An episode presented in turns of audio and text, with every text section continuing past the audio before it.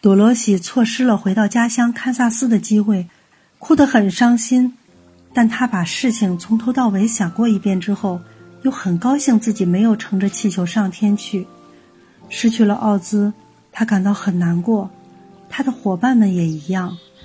铁皮伐木人过来看他，对他说：“大人给了我一颗可爱的心，如果我不为他的离去感到伤心的话，就是忘恩负义。我想为奥兹的离去哭一场，请你做好事，帮我擦擦眼泪，免得我生锈。”乐于效劳。说完，多罗西立刻拿来了一条毛巾。接下来，铁皮伐木人哭了好几分钟。他在一旁小心地用毛巾擦去他的眼泪。他哭完之后，对多罗西表示衷心的感谢。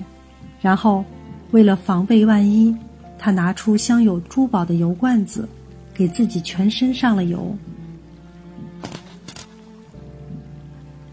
稻草人现在是翡翠城的统治者了。虽然他不是巫师，但翡翠城的人民感到很自豪。天底下只有我们这座城市有这种荣幸。他们说，由用稻草填塞的人来统治。